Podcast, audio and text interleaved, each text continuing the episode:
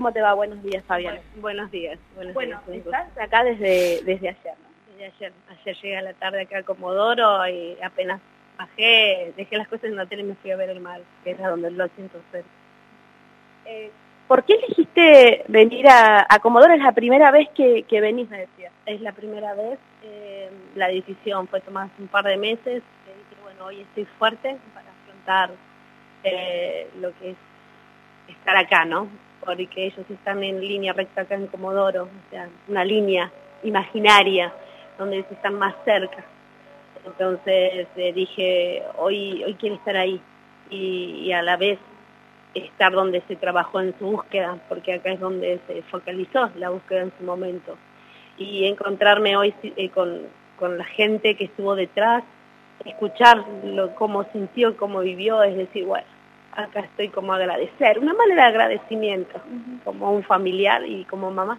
¿Te pudiste encontrar con esas personas que estuvieron detrás? Ejemplo, la gente de Prefectura Naval, el puerto también. Sí, los del puerto también, o sea, hubo, bueno, obvio que estuvieron todos en la misa varias personas, eh, civiles también, entonces fue ahí donde gente que capaz no estuvo expuesto a los medios públicos, pero estuvo atrás, eh, un soldador, eh, o sea, gente que estuvo sosteniendo capaz también a, su marido que estaba en el puerto a las 24 horas, eh, a pesar de, y fueron, fue eso, fue encontrarme con esa gente que no tiene rostro, una, hace una cámara, pero sí puso todo, puso el corazón y es agradecimiento. A mi hijo lo buscó todo el mundo, sinceramente. A ellos lo buscaron todo el mundo.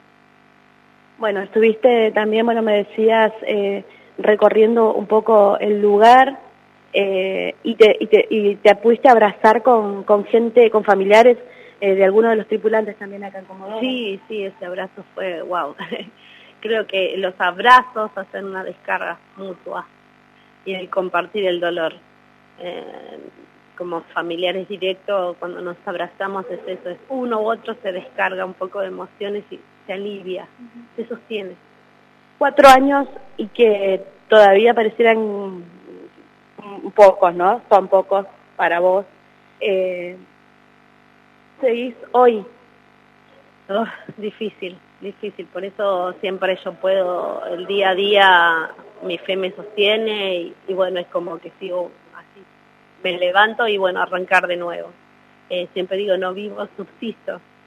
Eh, es eso, o sea, y además eh, esto es como que a la causa va digamos, no tiene un, freno, siempre día, un día todo va bien, otro día va todo mal, entonces como que eso también angustia, ¿no? Bueno, recién hablábamos eh, fuera de micrófonos eh, sobre lo que eligió Alejandro, ¿no? Que era esto y que estaba feliz con eso. Sí, sí, sí, él A pesar de que vos no querías. No, no, él cuando elige la, la carrera de submarinismo es, eh, no me lo dijo, me lo dijo ya cuando estaba cursando. Eh, siempre la gente que estuvo, los profesores de él. Eh, él tenía 27 años, uno de los más chicos. Eh, en ese viaje a Ushuaia egresaba. Eh, entonces era como, como eso, ¿no? De su, su, los chicos jóvenes a los 27 años salen y eso. Y él seguía saliendo, y, pero se ponía a estudiar y yo creo que disfrutaba de su vida las 24 horas. El día no le alcanzaba. Como yo siempre es eso, hablar de, de Alejandro para mí me enorgullece eh, dio todo por sus ideales, por sus convicciones, eh, por su país. Saúl, estás eh, allí, así podés dialogar con, eh, con Fabiana también. Sí. Te pongo así ya te puede escuchar eso. Sí, cómo no. Eh, Fabiana, buen día. Bueno, gracias por, eh, por estos minutos. Estábamos escuchando, como siempre, eh, con mucha atención las palabras en las que vos dijiste todo. Eh, ¿Cómo era Alejandro y cómo lo recordás diariamente? ¿no? Porque este gesto que has tenido vos de venir aquí, mirar al mar, lo dice todo, pero te quería preguntar eso. Oh, para mí mi hijo era, bueno, todo, pero más que nada es eso, él tenía desde los 13 años una vocación a la cual yo como simple mamá lo acompañé, lo sostuve, lo apoyé, eh, a veces una madre en silencio trata de hacer eso, ¿no? Apoyarlo. Eh, no sé, porque esa convicción tan que muy pocos no reconocemos las vocaciones que, que nos dan. Eh, y bueno, la reconoció y nunca aflojó. Eh, siempre el mar para él era todo eh, y creo que está donde él quiso, ¿no? Sin, sin quererlo, porque bueno, eh, navegó en el Fortuna, que es un velero de la Armada en regatas y, y bueno, o sea, terminó ahí en su mar. eh, Fabiana, eh, obviamente la idea no es eh, complicarte tampoco con la causa judicial.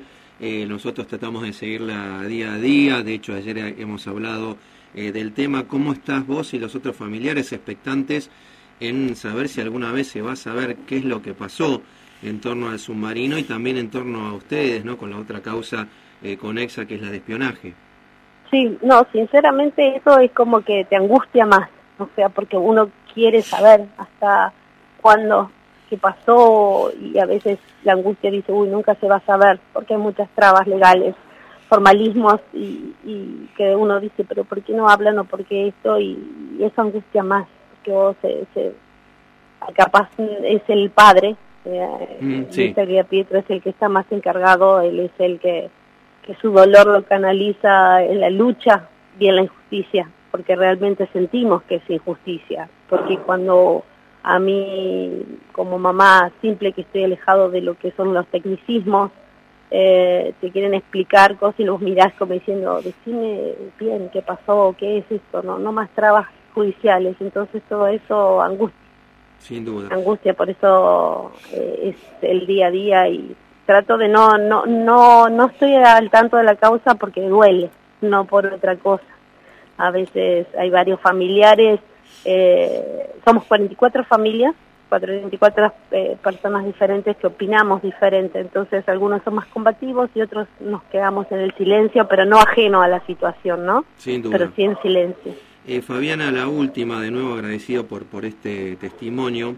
Eh, recién decías algo también, por un lado lo de la fe, eh, pero señalaste lo de, de, los abrazos, ¿no? Y venimos eh, de esta pandemia eh, que impedía los abrazos. Eh, ¿Esperaste para venir a, Comodoro en esta imagen de reconocimiento y también estar lo más cerca posible eh, de Alejandro para, para poder abrazar de alguna manera? O, ¿O había otras razones por las que recién ahora estás entera, por decir de alguna manera, de llegar a esta ciudad que tanto hizo y tanto colaboró para la búsqueda?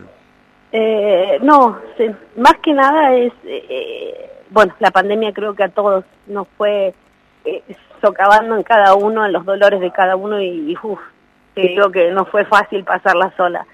Eh, pero es esto, el venir acá es agradecer a toda esa gente que estuvo en ese momento. Eh, no sé cómo explicar mi agradecimiento porque y al sentir también yo veía no o sea eh, trataba en esos momentos de estar alejada de los medios porque dolía mucho pero a la vez era como que también buscas y cuando los dan por como que la búsqueda ya se había terminado dije mi dolor no es solo mío es de toda esa gente que está en Comodoro que está ahí más palpando ¿entendés? o sea y es eso, es eh, venir acá, es eso, es escuchar lo que vivió esa gente eh, y abrazar. Esos abrazos a mí, o sea, es el sostener. Para mí abrazar es sostener. Fabiana, gracias y te mandamos un abrazo aquí desde el estudio de LU4 que también fue parte de, de, esa búsqueda y que sigue siendo parte de la otra búsqueda, ¿no? Que es la de mm. la justicia. Sí, eso creo que todos, o sea, por más que ya te digo en silencio, estamos, todos queremos justicia, eh, ya, no, o sea, sentir que, que todos estos tecnicismos, te reitero, nada, van frenando, angustia. Un abrazo, Fabiana. Un abrazo.